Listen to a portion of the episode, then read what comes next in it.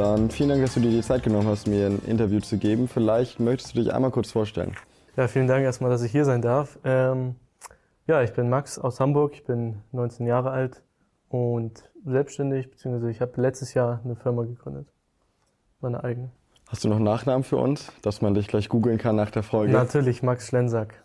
Du bist ähm, Co-Founder, hast du eben schon, schon erzählt, von, von einem Unternehmen. Ähm, was genau macht ihr und äh, wie heißt ihr? Da kann ich direkt mal so eine Story erzählen, wie wir so gestartet sind. Ähm, wir haben angefangen mit Webdesign und mittlerweile machen wir so Prozessautomatisierung. Beziehungsweise zu Webdesign, wir machen so den gesamten Online-Auftritt für Unternehmen, übernehmen wir. Für, für alle möglichen Art von Kunden oder ähm, wie kannst du das genau spezifizieren? Ja, mittel, mittelständige Unternehmen. Okay, das heißt, ähm, du bist aber nicht mehr in der Schule aktuell, sondern äh, hauptberuflich Unternehmer. Richtig, die Frage gefällt mir. Äh, kann ich direkt mal so was zu erzählen, so meine Story, sage ich mal. Ähm, ich bin bis vor drei Jahren zur Schule gegangen, bin dann nach meiner mittleren Reife direkt abgegangen und habe eine Ausbildung gestartet als Informatiker für Anwendungsentwicklung. Also ich bin Entwickler. Hast du die Ausbildung abgeschlossen? Die habe ich abgebrochen. Okay. Und zum Ende aber hin. Und ich habe mich aber während der Ausbildung schon selbstständig gemacht. Ähm, und wie gesagt, dann angefangen mit Webdesign. Also Webseiten baue ich schon seit fünf, sechs Jahren. Hat mir einfach mal Spaß gemacht für Freunde und so weiter. Ne? Ähm, und dann bin ich das Ganze halt professionell angegangen mit einem guten Freund von mir. Der hat auch die Ausbildung gemacht als Fachinformatiker. Und da habt ihr euch auch kennengelernt dann? Genau, also schon durch die Ausbildung. Er war ein Jahr weiter als ich. Ähm, und dann hat er mir am Anfang so ein bisschen geholfen. Ähm, dann hat sich das so entwickelt zu so einer Freundschaft, wenn man so Gemeinsamkeiten hat. Ne?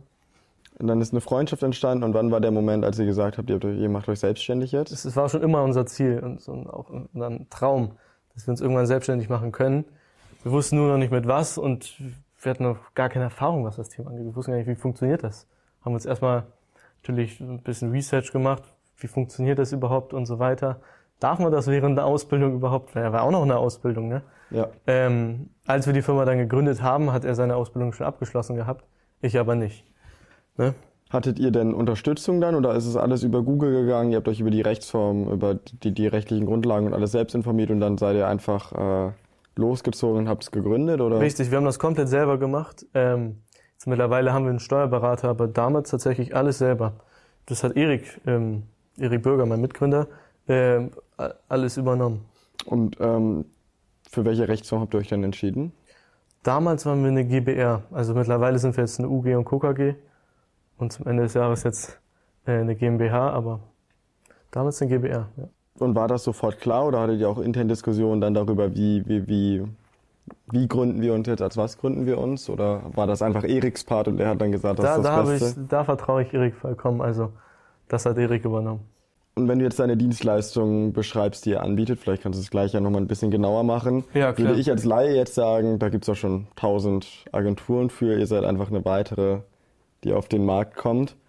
Ist das so ein bisschen so oder was ist, was ist da euer Unterscheidungsmerkmal? Klar, was Webdesign jetzt angeht, da gibt es, was weiß ich, wie viele tausend Unternehmen schon allein in Hamburg. Ja. Ähm, nichtsdestotrotz findet man trotzdem Kunden dafür und was uns auch noch so mal ein bisschen unterscheidet, wir sind halt wirklich noch sehr jung und viele Webdesign-Agenturen, die, die sind jetzt, ohne irgendjemand jetzt beleidigen zu wollen, die sind einfach schon zum Teil etwas älter, und auch größer. Dann, wenn du da hinkommst, sagst, ich brauche jetzt eine Webseite, dann wartest du drei Monate. Und bei uns ist das jetzt nicht so, ne? Das äh, klingt bisschen, also ich habe ja einige junge Unternehmer ja schon hier zu Gast, nach, nach klassischem Startup, äh, jungen Unternehmertum, einfach der Vorteil, ihr seid jünger. Damit kokettieren viele Marketing-Agencies, äh, die von, von jungen Leuten ähm, gegründet werden und es geht schneller. Ähm, das heißt, inhaltlich macht ihr aber das gleiche wie die anderen Agenturen? Also eine Webseite ist halt eine Webseite. Zum, zum, zum, zum Teil natürlich, ja. Und äh, über die Website hinaus, was bietet ihr noch für Dienstleistungen an? Sowas äh, wie, dass wir Social Media übernehmen, für Unternehmen natürlich auch. Unser Hauptfokus liegt aber in der Prozessautomatisierung. Das war grundlegend das, um erstmal zu starten. Unser Ziel war es, selbstständig zu werden und Erfahrung zu sammeln. Ja. Und das Beste ist dann die Praxis. Dann haben wir einfach angefangen. Ne? Und es hat funktioniert. Wir haben gesehen, okay, die Kunden sind zufrieden. Das ist das Wichtigste, die Kundenzufriedenheit. Wenn wir gewachsen, haben wir einen Mitarbeiter eingestellt. Und währenddessen, da ich ja das Wissen als Informatiker habe und Erik auch, aber da muss ich noch dazu sagen, er ist Fachinformatiker für Systemintegration, weiß mehr so Bescheid, was die ganze Hardware und sowas angeht. Ja. Und ich halt die Software. Ähm, ja, und dann irgendwann äh, haben wir unseren ersten Kunden bekommen, was jetzt die Prozessautomatisierung angeht. Was, was genau heißt das? Was macht ihr dann da? Prozessautomatisierung. Du automatisierst Regelprozesse, interne Regelprozesse meistens. Hast du da ein konkretes Beispiel für uns? Du möchtest einen Kredit aufnehmen als Kunde. Ja. Musst du 15 Formulare hochladen, äh, einen Gehaltsnachweis, äh, Schufa, äh, deinen Ausweis hochladen und noch ganz viele andere.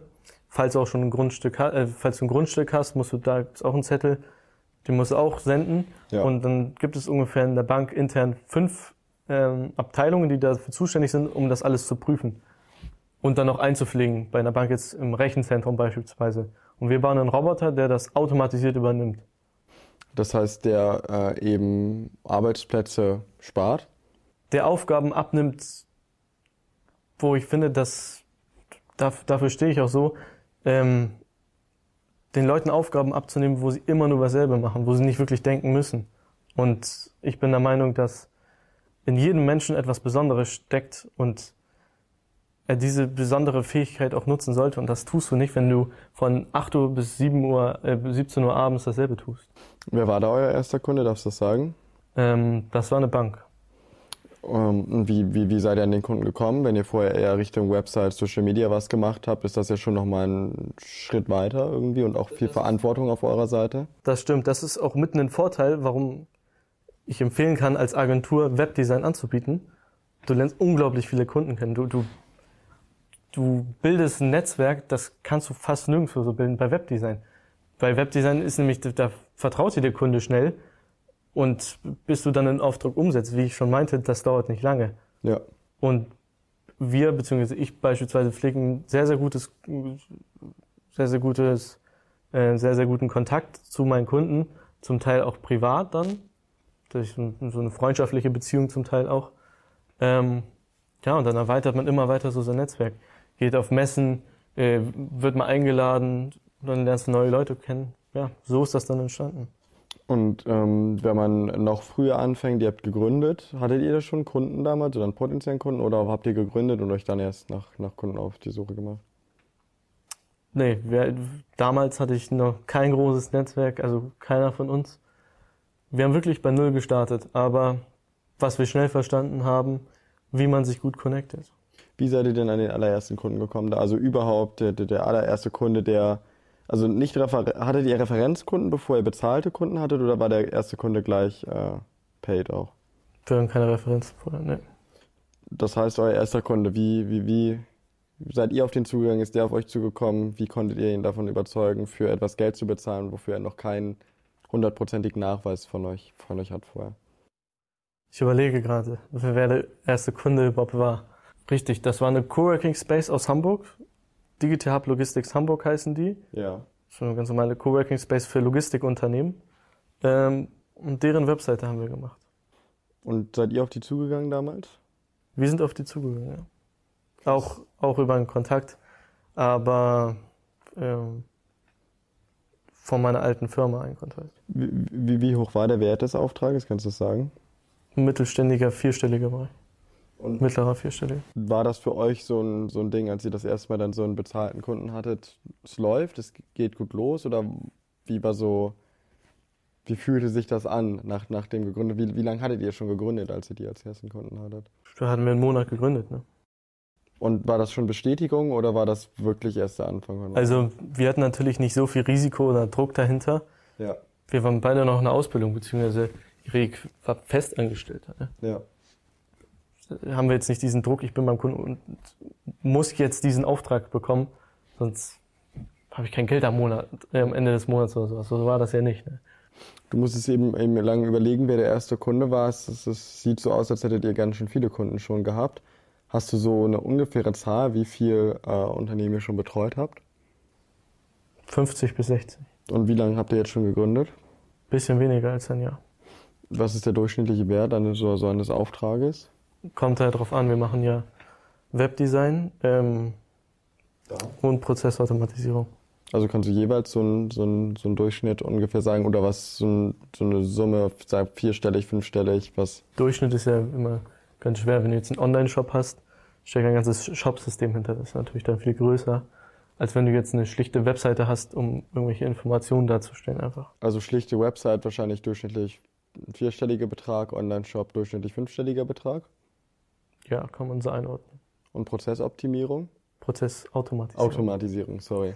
Ähm, das liegt natürlich höher, aber zu den Preisen will ich jetzt, will ich, will ich jetzt nicht drauf näher eingehen. Aber es, es liegt es im fünfstelligen Bereich. Okay, das ist ein fünfstelliger Bereich. Habt ihr denn so, so Umsatzziele im Unternehmen selbst, ähm, die ihr euch geset gesetzt habt? Oder wie, wie? Ja, als wir gestartet sind, wir, wir hatten natürlich direkt von Anfang an hohe Ziele, haben wir uns 100.000 Euro als Ja. Ziel gesetzt. Also fürs erste Jahr? Fürs oder? erste Jahr. Habt, habt ihr das geschafft? Das haben wir jetzt nach einem Vierteljahr schon erreicht. Was ist euer neues Ziel? Eine Million. Wie weit seid ihr da entfernt? Ich sag mal, es ist machbar noch dieses Jahr. Und die, die Gewinnmarge, also wenn wir, wir reden von Umsatz einer Million, gehe ich von aus, oder geht es da um, um Gewinn? Nee, es geht um Umsatz, ja. ähm, wie hoch sind die Gewinnmargen in der Branche bei euch? Oder sind die bei euch vielleicht sogar höher als durchschnittlich in der Branche? Da wir am Anfang natürlich noch viel selber gemacht haben, waren, lagen sie relativ hoch. Jetzt mit der Zeit geht's runter. Durch Mitarbeiter natürlich, die man auch Ja. bezahlen muss. Ähm, aber die liegt relativ hoch, ja. Kannst du uns da einen, einen Prozentsatz vielleicht geben? Von, wenn, ihr, wenn ihr einen Auftrag für 10.000 Euro habt, äh, was, vielleicht kannst du uns sogar noch mehr aufschlüsseln. Was, was geht, geht da für Mitarbeiter weg? Was bleibt euch übrig? Büro und alles vielleicht? Was bleibt so ungefähr von, von 10.000 Euro Umsatz übrig? Zwischen 4.000 und 5.000 Euro. Und das ist branchenüblich auch oder das ist, weil ihr gut, gut wirtschaften könnt, weil ihr, Das ist branchenüblich, würde ich sagen. Ja. wann habt ihr den ersten Mitarbeiter eingestellt oder die erste Mitarbeiterin? Anfang des Jahres war das. Das heißt, wie lange hattet ihr gegründet damals schon? Ein paar Monate. Boah. Also ich merke mir das Ganze gar nicht. Alles. Ähm, Gut, dass wir das zusammen aufarbeiten einmal. das stimmt. Ähm, vielleicht war es auch letztes Jahr schon. Ja, Ende letzten Jahres. War das fest, Minijob, Freelance oder wie? Ähm, Ähm, das war erstmal auf 450 Euro Basis damals noch. Heute wurde es ja höher gelegt, die Grenze. Ne? okay, das heißt, wie viele Leute beschäftigt ihr aktuell? Wir haben drei Festangestellte. Und das sind alles Minijobber oder feste, Festangestellte. Feste, fest angestellt, Vollzeit? Ja. Was ist das für ein, für, für, ein- für ein Gefühl, was, was, was, was ihr da habt, wenn ihr fest angestellte Leute bei euch habt? Ein sehr, sehr gutes Gefühl natürlich. Also wir sind ein super cooles Team. Ich lege sehr, sehr gro großen Wert darauf, auf Zusammenhalt, dass man sich immer trifft. Wir bieten natürlich auch an, dass die Mitarbeiter im Homeoffice arbeiten. Aber ich bin der Überzeugung, dass man immer feste Termine haben sollte, wo man sich trifft, um einfach diese Beziehung, diesen Zusammenhalt zu pflegen. Ja. Ähm, ja, das ist ein sehr, sehr gutes Gefühl.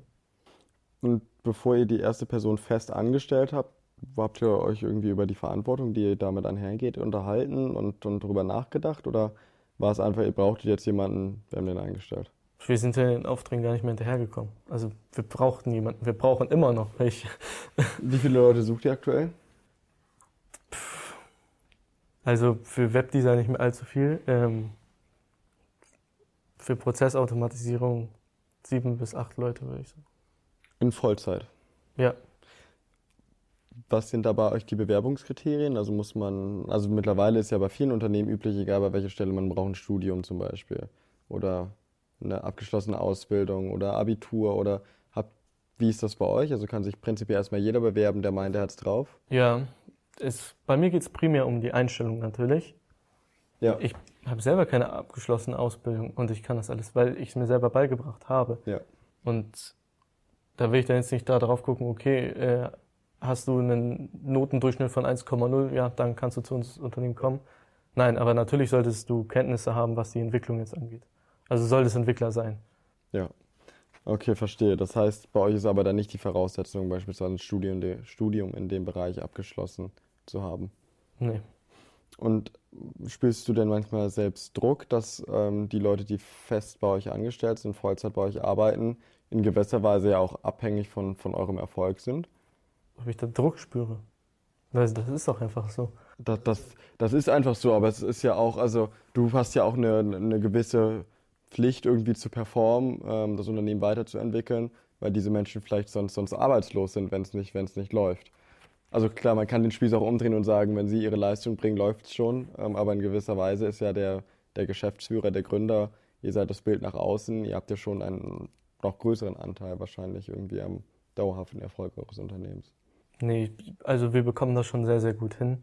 Ähm, und ich denke jetzt nicht, dass die Mitarbeiter in irgendeiner Weise gefährdet sein sollten. Ja. Der Markt ähm, steht noch relativ am Anfang, was jetzt die Prozessautomatisierung angeht. Ähm, also ich denke, wir sind ein sehr, sehr guter Arbeitgeber. Und dann zu dir als Person nochmal zurück. Du, wir haben eben, eben schon kurz drüber gesprochen. Ja. War für dich klar, als du zum Beispiel von der Schule gegangen bist, dass du dein Abi nicht machen wolltest? Oder wie, wie, wie kam es dazu? Also man muss ja einfach sagen, oft ist der übliche Weg ja irgendwie, oder viele machen zumindest einfach das Abitur zur Sicherheit. Sie wissen nicht genau, was sie machen wollen. Ähm, dann erstmal das Abitur fertig machen. Zwei Jahre Schule, mehr Schaden, nichts. Ich war noch nie ein Fan von dem Schulsystem. Das ist nochmal ein anderes Thema jetzt für sich, sag ich mal. Ich glaube, da machen wir mit allen jungen Unternehmern mal eine Folge zusammen, weil Das die. Aussage treffen alle, die hier als, als junge Menschen. Da wird jeder Unternehmer etwas zu sagen können. Ausführlich. Ähm, nee, aber ich hatte immer schon Schwierigkeiten in der Schule, das sage ich ganz offen. Ich hatte Probleme mit Lehrern, mit Mitschülern. Ähm, ich war trotzdem ein bisschen über dem Durchschnitt, was jetzt die Noten angehen. Das liegt aber größtenteils an meinen Eltern. Die haben einen sehr, sehr großen Wert darauf gelegt. Insgesamt meine Bildung und mich dabei halt auch unterstützt, sei es jetzt Nachhilfe oder mein Vater setzt sich abends nochmal mit mir hin und lernt Mathe.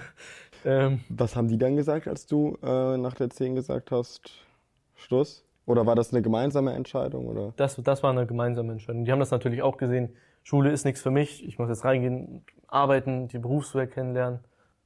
Weil oft sind Eltern, die sich ja gerade engagieren, auch eher die sagen, ach komm, mach doch lieber noch das Abitur zur Sicherheit. Also, Ja, da muss ich sagen, meine Mutter, die, die hat das so gesehen. Lieber. Abitur noch machen.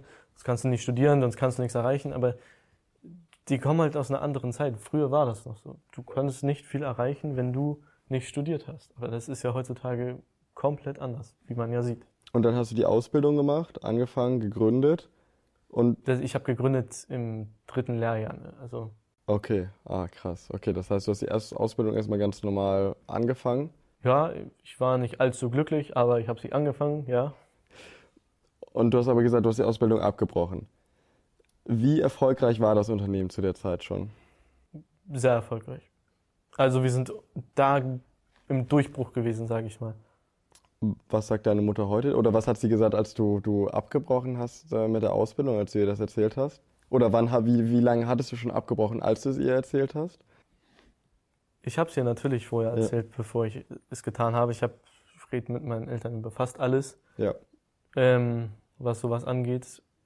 Und meine Mutter war natürlich kein Fan davon, nein.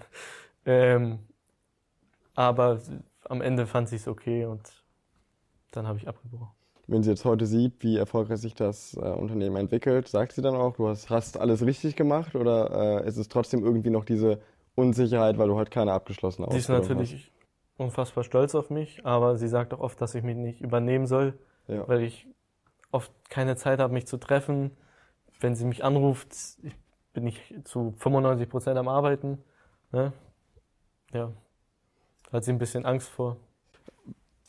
Was habt ihr denn einen Unternehmer in der Familie äh, oder eine Unternehmerin, die, die, wo du irgendwie das schon mal gesehen hast? Kennt deine Familie dieses Unternehmertum von irgendjemandem oder bist du der Erste, der gegründet Nee, ich hat? bin der Erste. Und würdest du sagen, dass das immer noch ein Schritt schwerer ist, weil es eben ungewohnt für die Familie ist? Man hat vielleicht nicht einen Onkel, einen Papa, äh, irgendwie eine Tante oder irgendwen, der in der Familie schon mal selbstständig war und eben dieses Leben, was man eben als Selbstständiger hat, mehr Arbeit als äh, 9 to 5, ganz normal, ähm, ganz normal ins Büro gehen, an Wochenenden wird nicht gearbeitet. Ähm, glaubst du, das ist nochmal ein Stück, Stück was anderes dann? Natürlich, weil du es ganz neu kennenlernen musst. Du bist, du bist anders aufgewachsen. Deine Eltern gehen ganz klassisch, klassisch morgens zur Arbeit, kommen abends wieder, sind meistens genervt äh, und am Wochenende wird dann halt auch nicht gearbeitet. Aber Ja, das ist was anderes, aber ich habe zu der Zeit, als ich gegründet habe, schon ein paar Freunde gehabt, die selber Junggründer sind und da habe ich das dann halt so mitbekommen. Du kannst gerne Namen nennen, wenn du möchtest. Äh, vielleicht war ja jemand von, von denen schon, schon mal hier. Der Davis Zöllner, ja, der war tatsächlich schon mal hier. Wie habt ihr euch kennengelernt? Witzigerweise die tanzenden Türme in Hamburg. Ähm, den Türsteher kannte Erik, der da unten aufpasst, ob du rein darfst oder nicht. Ja. Klassischer Türsteher halt. Ähm, und Davis hat sich mit dem unterhalten. Und dann ist Erik gekommen und so haben die sich gefunden. Dann Also hat, Davis hat sich mit dem Türsteher unterhalten. Äh, dann kam Erik, der hat sich ins Gespräch irgendwie mit eingeschaltet und so ist der Kontakt entstanden, Ja. oder? dann haben wir uns getroffen zu dritt, haben wir darüber geredet, was macht ihr eigentlich, was machen wir. Ähm, Da hattet ihr aber schon gegründet. da hatten wir schon gegründet, ja. Wie weit seid ihr da mit der Gründung schon gewesen? Am Anfang, am Anfang. Okay, das heißt, der Durchbruch kam, kam jetzt später. Ja, ja. Wann hast du, du hast gesagt, Netzwerken ist sehr, sehr wichtig irgendwie, gerade als, als junger Unternehmer, als angehender Gründer ist, ist ein Netzwerk irgendwie das, das, wovon man lebt. Wann habt ihr das realisiert? Boah, da, da haben wir schon zwei, drei Monate für gebraucht. Also am Anfang hatten wir auch wirklich verrückte Ideen, wie wir versucht haben zu netzwerken. Einfach Kaltakquise machen per Telefon, was du vor zehn Jahren so gemacht hast. Ne? Hat natürlich nicht funktioniert. Dann sind wir auf die Fresse gefallen, wenn ich das so sagen darf. Ähm, aber ja, man lernt draus. Wie, netz, wie netzwerkt man denn heute? Über LinkedIn größtenteils und über Kontakte. Du lernst jemanden kennen, der stellt dich jemand anderen vor und so weiter. LinkedIn ist ja oft ein bisschen auch ein Mysterium, glaube ich, für manche. Vielleicht kannst du mal beschreiben, wenn ihr habt, äh, generiert ihr regelmäßig auch Kunden über Ja, LinkedIn-Kontakte? klar. Wie, wie funktioniert sowas? Ich übernehme das bei uns tatsächlich nicht, ich kann es bestimmt trotzdem erklären. Ähm, das macht auch Erik tatsächlich, Ja. was den ganzen Vertrieb jetzt angeht. Ne? Da bin ich raus. Ähm, ja, du connectest dich mit Leuten, tauschst dich einfach mal aus, was macht ihr, was machen wir, ganz klassisch. Und dann lernst du die kennen. Dann siehst du vielleicht, ah, da können wir euch weiterhelfen oder die können uns auch weiterhelfen. Ja. Ja, Okay, das heißt, ihr habt manchmal jemanden, also ihr recherchiert auf LinkedIn, seht Leute, die als potenziell als Kunde in Frage kommen, connectet euch, tauscht euch aus und so entsteht das dann einfach. ja, oder die schreiben uns auch an. Ne? Also ist ja nicht nur das, das Einseitige, was wir Ja. immer Akquise machen. Wie wichtig ist, ist Presseaufmerksamkeit für euch? Ähm, bis jetzt haben wir quasi gar keine Presse. Ein Artikel, glaube ich. Ähm, aber da wird in Zukunft noch mehr kommen. Aber man muss sich ja erstmal irgendwas aufbauen, irgendeine Story haben. Du kannst nicht einfach so rangehen. Klar. Was, was heißt da, wird in Zukunft noch was kommen? Oder da wird, wird auf jeden Fall was kommen. Habt ihr da was in Planung oder einfach? Ja, da ist was in Planung. Da will ich jetzt nicht näher drauf eingehen, aber da wird etwas kommen. Das finde ich ja natürlich spannend, da muss ich nochmal nachfragen. Ist es äh, Bewegtbild oder Zeitung oder? Da will ich nicht näher drauf eingehen, aber du sagst bestimmt schon richtig.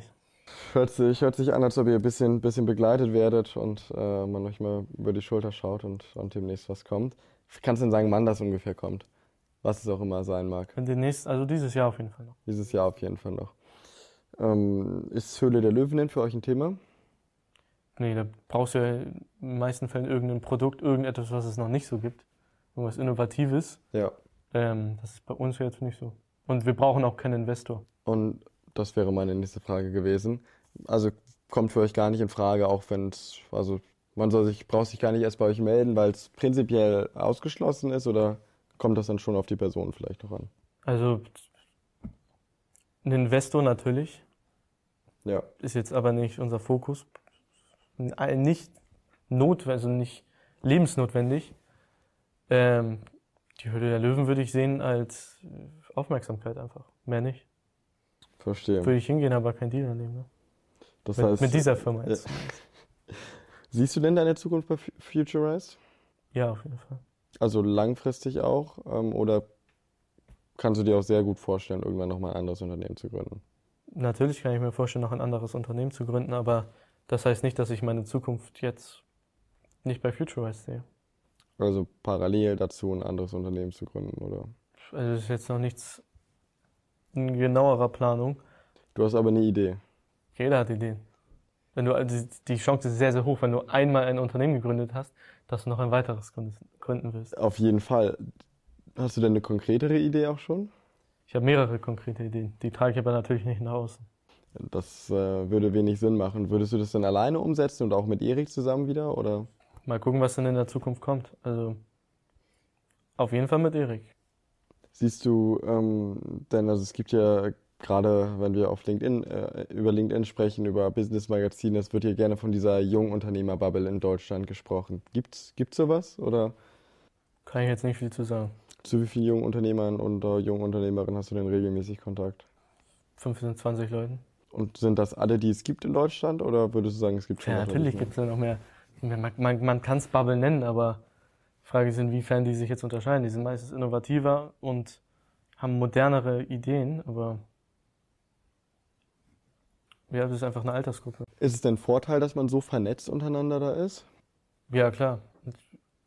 Die haben meistens äh, ziemlich ähnliche Gleich äh, Gedankengänge wie du. Da kann man sich sehr, sehr gut unterstützen. Also bin ich ein sehr, sehr großer Fan von.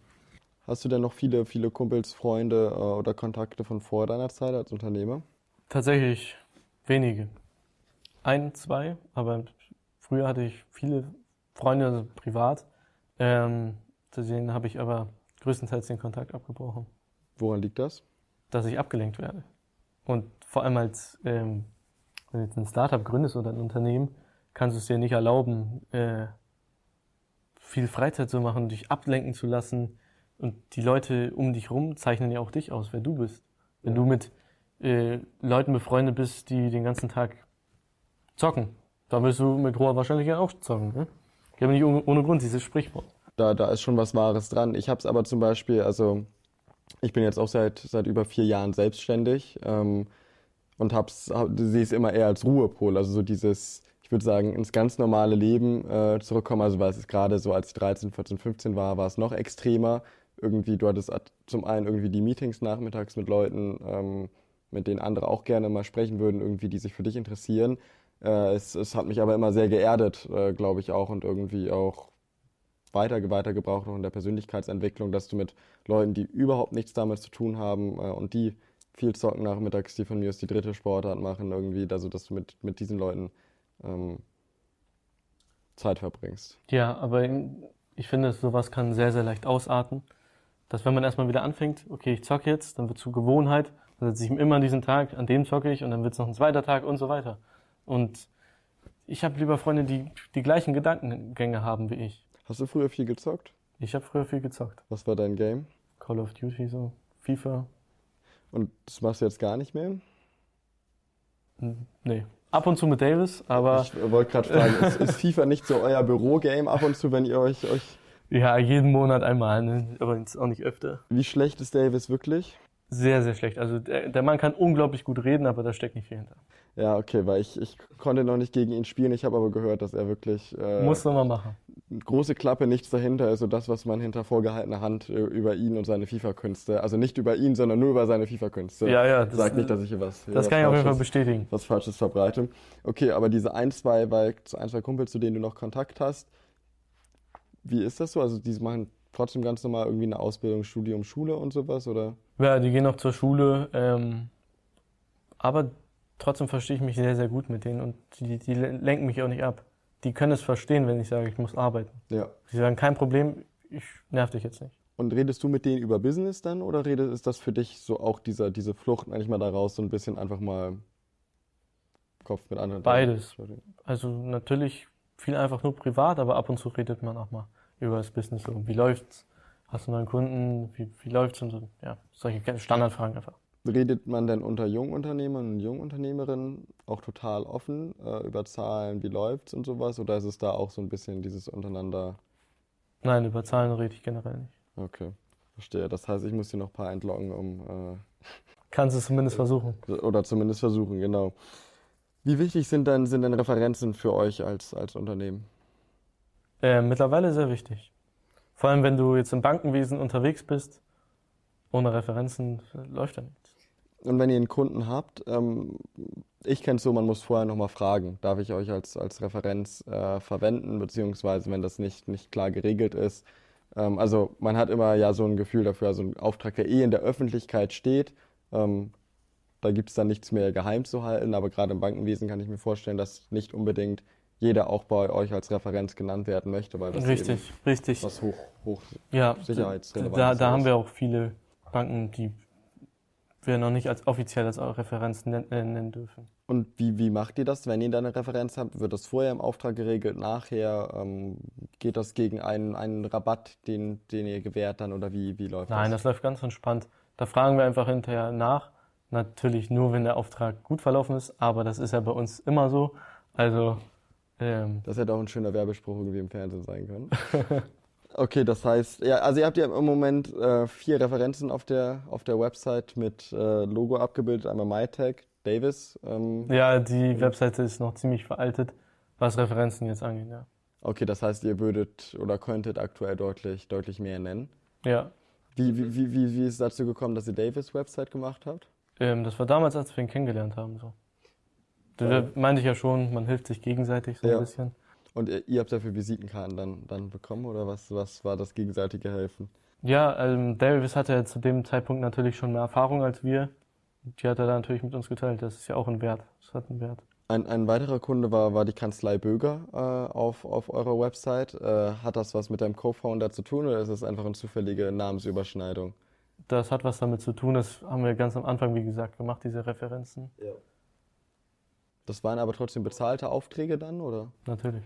Natürlich, also ich habe auch den einen oder anderen gehört, der drei, vier Websites zum Beispiel for free äh, gemacht hat, um eben diese Referenzen zu sammeln zu können.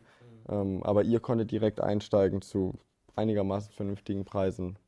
Wir wollen natürlich auch relativ professionell dastehen und jetzt nicht irgendwelche Referenzen nennen von irgendeinem kleinen Kiosk oder sowas, Ja. was ich früher halt privat gemacht habe, Seiten. Ne? Und Die habe ich dann hast halt komplett free dann auch getrennt. gemacht oder war das auch schon so ein Nein, Schülerjob? Ja, so eine Also- Art Schülerjob. Warst du da selbstständig dann äh, auch schon als, als Freelancer oder wie lief das ab? Ich sage einfach mal, ich war selbstständig. Ja. Ja, okay, gut. Das äh, ist, ist wahrscheinlich noch nicht verjährt, alles sonst. Nein, Spaß beiseite.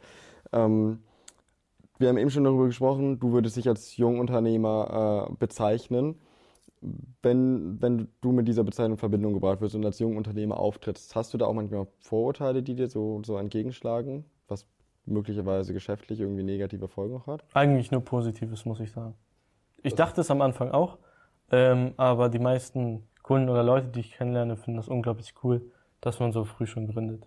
Das heißt, es hat einfach positive, positive Folgen dann, äh, die daraus resultieren.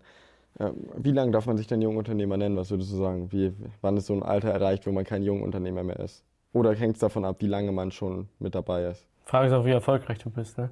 Naja, ich kenne auch den einen oder anderen, äh, glaube ich, oder man hört von dem einen oder anderen, der auch sich Jungunternehmer nennt und gar nicht so erfolgreich ist dann. Ich, ich würde denn, dass ich so junge Unternehmer gründ so, der klingt irgendwie so, du hast gerade frisch gegründet, junge, du bist halt ein junger Unternehmer so. Ja. Ähm, so nach den ersten zwei Jahren, bis dahin kann man sich so nennen oder bis man keine Grenze von zehn Mitarbeitern erreicht hat. Also Jungunternehmer hat für dich nichts mit dem Alter zu tun. Nee. Also schon, aber irgendwie auch nicht.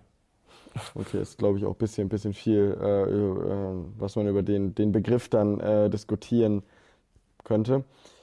Welchen Tipp würdest du denn angehenden jungen Unternehmerinnen und jungen Unternehmern geben, die vielleicht planen äh, oder mit dem Gedanken spielen, ein Unternehmen zu gründen? Durchhaltevermögen auf jeden Fall. Wenn man jung gründet, hat man meistens noch nicht allzu viel Erfahrung. Man muss diese Erfahrung erstmal sammeln. Beschreib das mal gerne. Durchhaltevermögen heißt was? du wirst was ganz dich? oft irgendwo anstoßen, wo du nicht mehr weiter weißt. Du scheiterst und dann musst du es schaffen, weiterzumachen. Das heißt, du fängst immer wieder an, versuchst neue Wege zu finden, ähm, versuchst hier nochmal was. Also du bekommst eine Absage per Mail, bekommst die nächste Absage, bekommst die nächste Absage. Das passiert ja, umso weniger Referenzen du hast, umso unbekannter du bist, umso weniger du vorzuweisen hast, öfter einfach. Ähm, da ist dein Tipp dann immer weiter versuchen. Einfach durchhalten. Dann wirst du es schaffen. Wenn du wirklich davon überzeugt bist und alles dafür gibst, dann wirst du es schaffen. Da bist du auch fest überzeugt davon. Wenn man lang genug durchhält und alles gibt, dann wird man erfolgreich. Beispielsweise, ich gehe jetzt in, ich möchte Fußballtrainer werden. Ich habe gar keine Ahnung davon. Ja. Ich mache aber immer weiter und ich lerne immer weiter dazu. Irgendwann würde ich sagen, würde ich der Beste davon sein. Weil ich immer weiter lerne. Und egal wie oft ich scheitere, ich mache weiter, bis ich der Beste bin. Finde ich eine coole Aussage. Anschlussfrage, glaubst du denn jeder könnte Unternehmer oder Unternehmerin werden? Es liegt natürlich nicht jedem, aber der das Ziel hat, es zu werden, der wird schon dafür gemacht sein. Natürlich nicht, wenn er sagt, ich möchte eine AMG fahren. Ja. Dann würde ich das nicht sagen. Aber der wirklich das Ziel hat, ein Unternehmen zu gründen, dann schon, ja. Was für viele ja irgendwie gerade in diesem Alter junge Unternehmer vielleicht noch zur Schule gehen, das Problem ist, so viele haben Bock, irgendwas zu machen und die Betonung liegt auch auf irgendwas haben, aber keine konkrete Idee. Dann kannst du Research betreiben und gucken, okay, wo gibt's noch Marktlücken oder was ist noch viel, was du noch eher machen kannst, was liegt dir? Nutze deine Fähigkeiten. Wa- Was kannst du gut? Okay, das heißt, du musst, es muss nicht der Weg sein, du siehst ein Problem, hast eine Idee und gründest danach. Es kann auch andersrum sein, du möchtest gründen und suchst praktisch nach einem Problem, das du lösen kannst oder nach einer Idee, mit der du Erfolg hast. Da gibt's natürlich verschiedene Wege. Beispielsweise, ich bin ein guter Vertriebler. Mir, ist das, mir liegt das einfach. Ich kann das gut. Das heißt jetzt nicht, dass es auf mich zutrifft. Das ist ein Beispiel. Und ich sehe gerade, ich, ich finde eine Idee, die gibt es so noch nicht. Ja. Dann hole ich mir ein, Team zusammen und setze das um. Okay, das heißt, da, da müsste man auch nochmal eine große Runde äh, unter jungen Unternehmern machen und unter jungen Unternehmerinnen ist, glaube ich, auch relativ umstritten. Du glaubst nicht, dass es was sein muss, wofür man einfach brennt, in dem Sinne, äh, unabhängig davon, wie viel Geld man damit verdient, wie man erfolgreich ist, äh, sondern einfach das Durchhaltevermögen zu haben mit einem, mit einer Idee, die man vielleicht auch erst gefunden hat, nachdem man sich entschieden hat, selbstständig zu werden, zu gründen. Naja, ähm, wie, wie gesagt, es gibt diese zwei Wege. Beispielsweise, du bist ein guter Vertriebler, aber du hast noch keine Idee. Dann kannst du natürlich zu einem Unternehmen gehen oder eine Idee finden und den Team zusammenstellen. Oder du weißt, du kannst eine andere Tätigkeit gut. Ähm, beispielsweise, ich kann gut entwickeln. Ja. Dann äh, werde ich Entwickler, beispielsweise gründe eine Agentur. Weil ich das einfach gut kann und ich nutze meine Stärken. Als Entwickler beispielsweise. Hast du nochmal noch mal einen zweiten Tipp für gutes Netzwerken für angehende junge Unternehmerinnen und junge Unternehmer? Noch einen zweiten Tipp. Ja, so ein paar Tipps will ich hier noch entlocken heute. Einen Besuch bei Leonhard abstatten. Warum ist das ein guter Tipp? Dann äh, das ist der erste Schritt in die Öffentlichkeit zu treten, oder? Das äh, ist, ist natürlich ein äh, Argument auf jeden Fall. Wann, wann war denn die Zeit, als ihr das erste Mal ein eigenes Büro bezogen habt? Äh, das war letztes Jahr im Oktober. Da hattet ihr, war ihr vorher im Coworking äh, oder habt ihr euch War in ja Café? ist zum Teil im Coworking Space ähm, und sonst auch aus dem Homeoffice einfach. Hattet ihr damals Geschäftsadresse, die Geschäftsadresse, bei we we- wem von euch beiden war sie? Ja, da hast du auch gute Research betrieben. Ja, die ist noch bei Erik. Die muss noch geändert werden. Warum habt ihr die noch nicht geändert? Hat jetzt keinen bestimmten Grund gehabt. Verstehe. Geht zu Erik, haben wir die Briefe direkt. Das ist ein Argument. Ähm, Und als ihr angefangen habt, dann, dann zu gründen, seid ihr direkt dann in Coworking Space oder Büro gegangen oder war vorher dann irgendwie zu Hause arbeiten angesagt? Klar, ganz am Anfang haben wir keinen Coworking Space, haben wir von zu Hause angefangen. Oder, also, wir hatten ja auch keine 40-Stunden-Woche oder was auch immer. Wir hatten noch einen festen Job. Ja. Das haben wir so nebenbei gemacht am Anfang. Das heißt, man hat sich abends zum Abendbrot so in die Richtung getroffen und da, dabei gearbeitet in die Richtung oder an einem freien Nachmittag, Wochenende. Okay, und dann seid ihr erst in den Coworking Space und danach in ein Büro gegangen? Oder Ja, genau. wie lange war ihr im Coworking Space? Da können wir immer noch hingehen. Können wir, okay. Lange Laufzeiten bei den Mitgliedschaften. Äh, ist, sonst ist wahrscheinlich das, das Problem. Wie oft nutzt ihr das noch? Fast gar nicht. Aber man hat natürlich Zugriff auf ein bestimmtes Netzwerk dann, ne? Natürlich. Und ähm, was hast du für eine Erfahrung gemacht im Coworking Space? Man bekommt diese Mentalität von Unternehmen oder von Startups nochmal so ein bisschen mit, wie die arbeiten. Das ist jetzt nicht so, wie ich aus meinem alten Job kenne, ich lasse mich oft ablenken, mache irgendwas Ja. anderes. Die fokussieren sich wirklich auf ihre Tätigkeit und die brennen richtig dafür. Bist du jemand, der telefonieren kann, wenn, wenn ganz viele andere zuhören oder der gut arbeiten kann, wenn fünf andere im gleichen Also da, telefonieren? da gab es zum Glück so kleine Kammern, aber ja, habe ich kein Problem mit. Außer es ist natürlich jetzt so ein wichtiges Gespräch, wo jetzt Ja. nicht jeder zuhören sollte. Aber sonst klar. Auch mal in der Bahn oder so, ja. Okay, das heißt, äh, die, das, das hatte ich, wie viele saßen denn mit euch in so, einem- so einem Raum dann drin mal? Weil während Corona, ne? Deswegen Okay, das ist natürlich. 20, 30 Leute. Okay, und das hat dich aber nicht gestört, dass die anderen um dich rum dann. Ich konnte eher von denen lernen. In, inwiefern? Äh, von Leuten zu lernen, die einfach schon weiter sind als ich. Ich einfach diese Erfahrung quasi mit ihnen sammeln kann. Ich habe ich hab natürlich auch Freunde, die haben schon mehr Erfahrung als ich und ich kann von denen mitlernen. Und wann habt ihr dann entschieden oder wieso habt ihr euch dann entschieden, in ein eigenes Büro zu gehen? Ja, weil wir Mitarbeiter eingestellt haben und ein Coworking Space ist jetzt nicht so optimal dafür. Vor allem, wenn man Kundengespräche führt. Ne? Ist schon, kommt es besser rüber, wenn man ein eigenes Büro hat. Außerdem, ich bin auch nachts über oft dort. Natürlich schlafe ich nicht dort. Und, ähm, ist das mit dem Zwinkern zu verstehen oder hast du wirklich noch nie im Büro geschlafen? Musst du jetzt selber deuten. Dann sehe ich das mal mit dem, dem obligatorischen Zwinkern. Das hast du jetzt gesagt.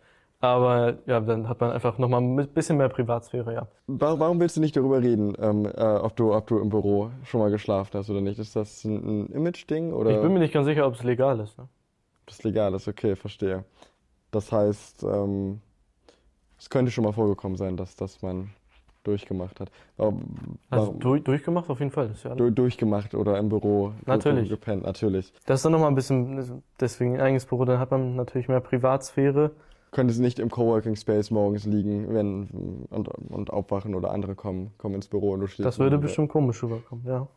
Du meinst, das wäre äh, eher, hätte negative Folgen auf das Netzwerk für dich im, im Coworking Space? Oder gibt es dann vielleicht. Das ist, das ist einfach nicht angebracht. Das ist ja nicht mein eigenes Büro, sondern eine nee. gemietete Fläche, so wo ich arbeiten darf, die mir zur Verfügung steht. Okay, den Punkt mit dem lange Arbeiten fühle ich auf jeden Fall.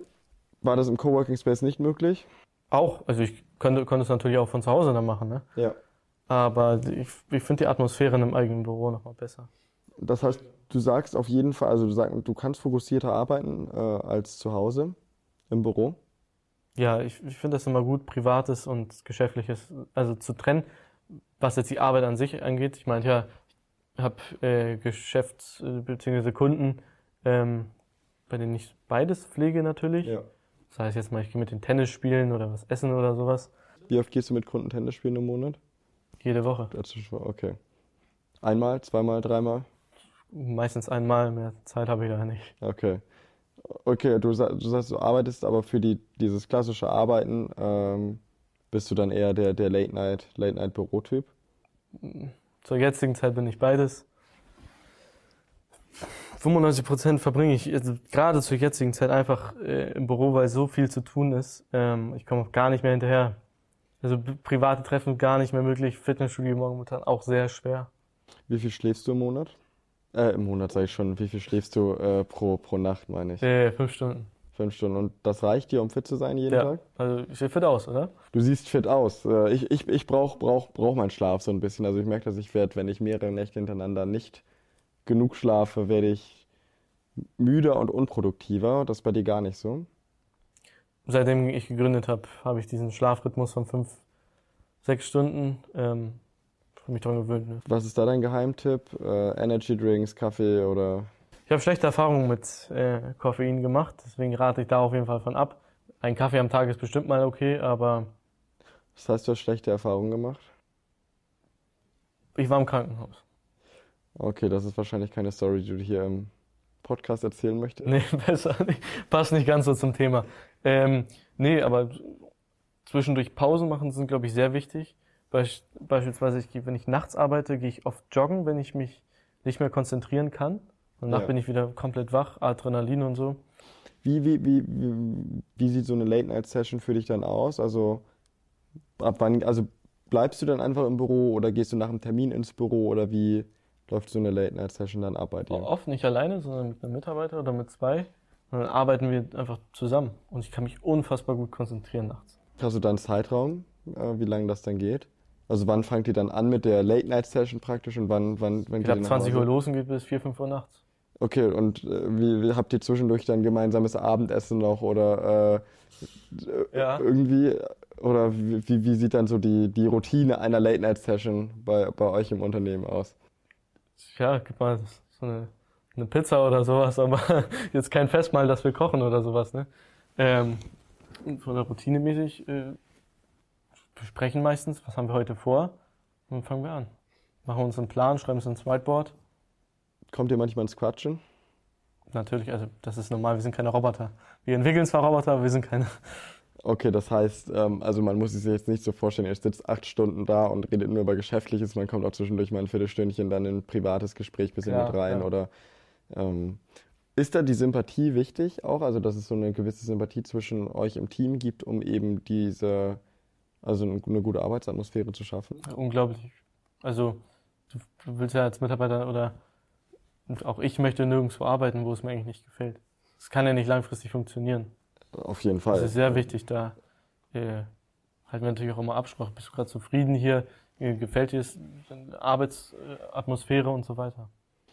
Und wenn du sagst, du gehst öfter geschäftlich Tennis spielen äh, oder essen mit Leuten, ähm, ist das, ein, ist das auch so eine Art von Arbeit, von der du geträumt hast damals, als du gesagt hast, dein Traum war es, immer ein Unternehmen zu gründen oder selbstständig zu werden? Ähm, auch mit, mit einem Teil natürlich. Weil ich habe jetzt nicht davon geträumt, ja, ich kann irgendwann mal Tennis spielen gehen mit einem Kunden, ja. Konntest du vorher schon Tennis spielen? Ich habe zwölf Jahre Tennis gespielt. Ah, okay, gut. Das heißt, du hast es nicht gelernt, um, um mit Kunden Tennis Nee, spielen ich, ich, gehen ich zu komme können. gerade jetzt wieder rein. Also ich habe drei Jahre Pause gemacht, ich in die Ausbildung dann ja, Also schon wieder ein bisschen aufgenommen, um mit, mit Kunden dann spielen zu gehen. natürlich, ja. Bin jetzt mittlerweile wieder ganz gut drin. Wie oft gehst du essen pro Woche mit Kunden, potenziellen Kunden, äh, Geschäftspartnern? Im Durchschnitt dreimal die Woche. Durchschnitt dreimal die Woche. Das heißt, bi- bist du eigentlich ein guter Koch? Ja, wenn ich mal koche. Ne? Kochst du denn viel? Oder gehst du die anderen Male dann mit Erik einfach essen? Ich gehe ich gehe mehr essen, als ich koche, sage ich mal. Aber kochen an sich tue ich gerne. Ich hatte auch mal so eine Phase, die ging auch drei Jahre lang. Das war eigentlich während meiner Ausbildungszeit so. Ähm, da bin ich sehr, sehr viel ins Fitnessstudio gegangen und habe jeden Tag zwei, dreimal gekocht. Crazy, was ist dein bestes Gericht? Mein bestes Gericht, also das ist so ein Standardgericht bestimmt, aber Nudeln mit Chicken gebraten und Pesto selbst gemacht. Und noch ein bisschen Käse. Ja gut, Lasagne wäre vielleicht so ein Standardgericht gewesen, aber ist ja, okay, gut, Nudeln, ja. Gut, aber, Aber auf Moment, Menge. auf Menge, ja, verstehe, verstehe. Und wenn du sagst, du hast keine Zeit für, Privates im Moment, was, was, was heißt das? Wie sieht so ein Tag aus? Arbeiten, schlafen, arbeiten, schlafen? Ja, Fehlt dir nicht ir- irgendwas so ein bisschen? nein, das erfüllt mich. Also ich bin wirklich sehr, sehr zufrieden damit. Natürlich würde mir diese Tätigkeit keinen Spaß machen. Dann würde es was ganz anderes sein, aber ich habe ja unglaublich viel Spaß bei meiner Arbeit. Wann hast du zum letzten Mal Urlaub gemacht? Vor zwei Monaten. Wo ging's hin? Na, in die Türkei. Wie lange war ihr im Urlaub? Zwei Wochen, aber auch da habe ich viel gearbeitet, natürlich. Sie- Heißt, äh, wie oft machst du Urlaub? Ähm, durchschnittlich dreimal im Jahr. Also alle vier Monate ungefähr? Oder ist Ja, also jetzt, so lange habe ich jetzt auch noch nicht gegründet. Ja. Ich muss jetzt gucken, was in der Zukunft kommt, wie viel Zeit ich habe. Zum jetzigen Stand könnte ich sagen, dieses Jahr gibt es keinen Urlaub mehr. Es gibt keine Zeit dafür. Aber ist das für dich nicht so ein bisschen auch, so auch wenn du da viel arbeitest, mal ein bisschen abschalten zumindest, Nat- um aus natürlich, diesem natürlich. rauszukommen? Ja. Da hat man nochmal ein ganz anderes Umfeld und lässt sich auch mehr darauf ein. Wenn ich jetzt zu Hause bin oder im Büro bin, lasse ich mich nicht darauf ein. Wenn ich dann da irgendwie die Playstation sehe oder sowas, sagt mein Kopf, nein, du arbeitest jetzt. Weil es einfach getan werden muss. Warst du mit Erik zusammen im Urlaub? Äh, nee. Okay, das heißt, ihr, und ist das vielleicht auch wichtig? Also ihr hängt ja wahrscheinlich sehr, sehr viel sonst aufeinander und habt dann dauernd miteinander zu tun. Wahrscheinlich sind die meisten Anrufe irgendwie zwischen euch beiden jeweils, ähm, dass man zwischendurch da auch so ein bisschen, also dass ihr nicht auch noch zusammen in Urlaub fahrt? Oder ist es einfach Zufall, dass ihr jetzt nicht zusammen Weiß ich nicht. Also wir waren noch nie zusammen im Urlaub, doch in Berlin waren wir jetzt mal, aber auch geschäftlich. Ja. ähm, nee, also wir, wir machen auch privat oder wir unterhalten uns natürlich auch mal über Privates. Ähm, ich- kann das gar nicht richtig definieren, was privat ist und was nicht. Das, das schneidet sich immer so. Und war der Türkei-Urlaub äh, ein reiner Urlaub richtig oder war es eine Vacation oder Dienstreise oder wie, wie würdest du es? Das war ein reiner Urlaub. Aber mit Arbeiten verbunden. Okay, verstehe. Könntest, wie, wie, wie, wie lange kriegst du es hin, mal nicht zu arbeiten am Stück im Urlaub? Ich habe es auch mal ein, zwei Tage geschafft. Also ein paar Anrufe habe ich gemacht, aber sonst nichts. Was, was machst du privat? Angenommen, du hättest jetzt mehr Zeit hier erstmal in, in Deutschland, in, in Hamburg, neben der Arbeit. Es kommen ein paar Kunden weniger rein, irgendwie, dass das Winterloch, das Januarloch kommt. ähm, oder das Februarloch, je nachdem, in welcher Branche man vielleicht arbeitet ähm, und selbstständig ist. Was würdest, würdest du privat dann machen, wenn du ein bisschen Zeit mehr übrig hast? Okay, das ist im Winter schwer, aber ich wakeboarde unglaublich gerne. Ja. Ich mache unglaublich gerne Sport einfach. Das, ist- das ist auch ein bisschen, was mir so fehlt. Dass Ja. ich es nicht mehr so oft ins Fitnessstudio schaffe, weil ich würde sehr gerne mehr Sport machen. Und könntest du dir nicht sagen, oder ist es für dich nicht zu sagen, ich nehme mir jetzt diese eine Stunde, diese anderthalb Stunden einfach Zeit? Mhm. Das Problem ist, es ist meistens mehr als anderthalb Stunden. Ich fahre ins Fitnessstudio hin, trainiere anderthalb Stunden, ich muss duschen, dann habe ich wieder Hunger, muss wieder was essen, muss Essen kochen im Zweifel. Ja, okay. Dann sind wir schon wieder bei dreieinhalb Stunden irgendwie. Den Struggle sehe ich natürlich. Okay, das ist so, das ist so dein, dein, deine private Ausgleich und Freunde. Wie, wie reagieren? Also du sagst, du hast noch so ein, zwei Kumpels, die nicht work-related äh, irgendwie mit dir befreundet sind in gewisser Weise, also die du nicht darüber kennengelernt hast, die nicht selbst äh, gegründet haben. Wie oft siehst du die? Alle zwei Wochen einmal für zwei Stunden so ungefähr. Was, was macht ihr zusammen? Letzte Woche, das meine beste Freundin bin ich seit seit acht Jahren kenne ich die. Ähm, waren Minigolfen. Und da ist dann aber auch dein Moment kurz zum Abschalten zwischendurch. Und für die ist das auch völlig okay dann alle, dass ihr euch alle zwei Wochen nur seht? Ja, also man telefoniert natürlich ab und zu oder FaceTimet oder so. Ja. Aber ja, da kann ich auch abschalten. Man muss es ja auch gewissermaßen, äh, gewissermaßen irgendwie trennen können. Und würdest du sagen, das sind für dich auch richtig, richtig gute Freunde? Also, weil klar, es gibt auch Freundschaften, da sieht man sich alle vier, fünf Monate nur mal, weil man irgendwie weit voneinander weg wohnt. Die, die ähm, Distanz zwischen euch als, als Wohnort oder Arbeitsort scheint aber ja nicht so riesig zu sein. Also, Nee, die wohnt auch in Hamburg. äh, ich ich habe gar keine Freunde, die weiter weg wohnen. okay. Und die verm vermissen das aber auch nicht, beziehungsweise sind die auch nicht böse dann, weil sie eben verstehen, du arbeitest viel, dass das eben alle zwei Wochen. Und ist dann richtig auch mit ihr macht, müsst richtig fest einen Termin, Zeitraum ausmachen, nur dann geht's? Oder hast du auch mal das, irgendwie ist es Freitagabend, lass mal treffen? Es ist meistens sehr spontan. Äh, ich habe alle Sachen abgearbeitet, ich habe nicht mehr viel zu tun. Ich gucke im Kalender, okay, sieht ganz gut aus, lass treffen. Und also das heißt, du bist dann meistens der, die antickert äh, und, und nachfragst? Oder rufen die auch manchmal an und äh, zerren dich aus dem Büro? Ja, also versuchen sie natürlich, aber wie gesagt, wenn ich dann sage, nein, ich habe keine Zeit, dann äh, ist das natürlich vollkommen okay für die. Und das schätze ich auch wirklich sehr, dass sie mich da unterstützen und dann nicht irgendwie sagen, was ist denn los mit dir oder sowas. Ne? Und was ist dein, dein, dein Plan und euer Plan äh, für die nächsten zwölf Monate? Expandieren. Also wachsen einfach. Wenn jetzt dieses Jahr eine Million euer Ziel ist an Umsatz und ihr das erreicht, was ist das Ziel fürs nächste Jahr? Fünf Millionen? Wenn, wenn, wenn, wenn ich realistisch denke, ob das funktioniert. Und das Jahr danach? Würde ich immer so mal vier rechnen ungefähr. Und äh, also wenn man hier äh, Unternehmer zu Gast hat, die vielleicht schon ein bisschen länger irgendwie im Geschäft sind, wo man umgangssprachlich im Volksmund sagen würde, die haben es geschafft. Was wäre für dich so ein Moment, wo du sagst, du hast es geschafft? Oder ist dieser Moment schon eingetreten? Mhm, Also natürlich bin ich schon unglaublich stolz auf mich, dass ich überhaupt diesen Schritt gewagt habe. Es war ja natürlich gewissermaßen auch schon riskant. Ich habe eine Ausbildung abgebrochen. Ja. Ähm, und das nach zweieinhalb Jahren. Also, ne? Da kann ich vielleicht gleich auch nochmal kurz erklären, warum ich das Ja. überhaupt gemacht habe. Viele könnten sagen, du bist dumm, warum hast du nicht zu Ende gemacht? Ja. Ähm, äh, ich würde sagen, wenn wir Marktführer sind. Und das ist auch das Ziel. Bis wann? Bis 2025. Okay, du wolltest zu deiner Ausbildung, zu deinem, noch, noch, noch kurz das sagen. Richtig, warum ich die nicht äh, abgeschlossen habe. Ähm, es war so, dass ich, es war während Corona die Ausbildung und ich war quasi gar nicht im Büro. Also von meiner, wo ich die Ausbildung gemacht habe. Ja. Und dann war das Problem, mein, wie nennt man das, mein Ausbilder hat sich nicht allzu sehr um mich gekümmert. Ja. Ähm, und dementsprechend hatte ich nicht viele Aufgaben. Ich saß viel zu Hause rum, wusste nicht, was ich tun kann, musste mich selber weiterbilden. Ja. Da bin ich ja auch auf die Idee gekommen, vielleicht mache ich mal, mich mal selbstständig. Ne? Ja. Also eigentlich, wenn ich jetzt zurückgucke, hätte nicht besser laufen können. Und das heißt, dann war irgendwann die Frage, entweder du vernachlässigst die Selbstständigkeit oder du vernachlässigst so krass die Ausbildung, dass du sie vielleicht eh nicht bestehen, schaffen würdest? Oder Das, das musste ich natürlich abschätzen. Aber irgendwann bin ich an diesen Punkt gekommen,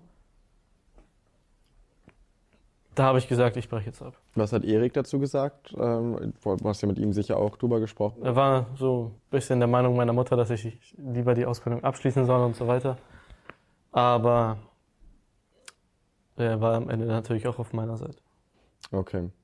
Das heißt, äh, mittlerweile sind alle, die irgendwie am Entscheidungsprozess beteiligt waren, froh darüber, dass es so gelaufen ist, wie es gelaufen ist. Ja, auf jeden Fall. Gibt es sonst noch was, was du sagen möchtest, erzählen möchtest? Hast du noch eine, eine Story für uns, die vielleicht? Eine Story, wir haben über vieles gesprochen. Ähm, natürlich, ich will jetzt nicht Werbung nennen, aber dass wir natürlich Mitarbeiter suchen, Entwickler. Aber das haben wir auch schon am Anfang einmal angesprochen. Auf jeden Fall, ich hoffe, die Bewerbungen sind äh, schon bevor äh, dieser, dieser Stand des Podcasts erreicht wurde, äh, rausgegangen an euch. Es gibt immer drei, drei Schlussfragen als, als Schlusskategorie, entweder entweder oder Fragen oder du beendest den, den Satz. Lieber schlechte Mitarbeiter einstellen oder gute Mitarbeiter entlassen? Schlechte Mitarbeiter einstellen. Wieso? Weil ich schlechte Mitarbeiter zu guten Mitarbeitern mache. Das ist eine sehr, sehr, sehr gute Antwort, um sich, um sich daraus zu winden. Ähm, Irgendwann gründe ich. Ein Computerclub. Auch möglich. Den größten USP, den wir haben. Dass wir so jung und dynamisch sind. Dann vielen, vielen Dank für deine Zeit und das Interview. Vielen wir sehen Dank uns in einem Jahr zum zweiten Teil dann wieder, wenn ihr Ja. äh, die 5 Millionen Euro Umsatz anvisiert. Ich freue mich.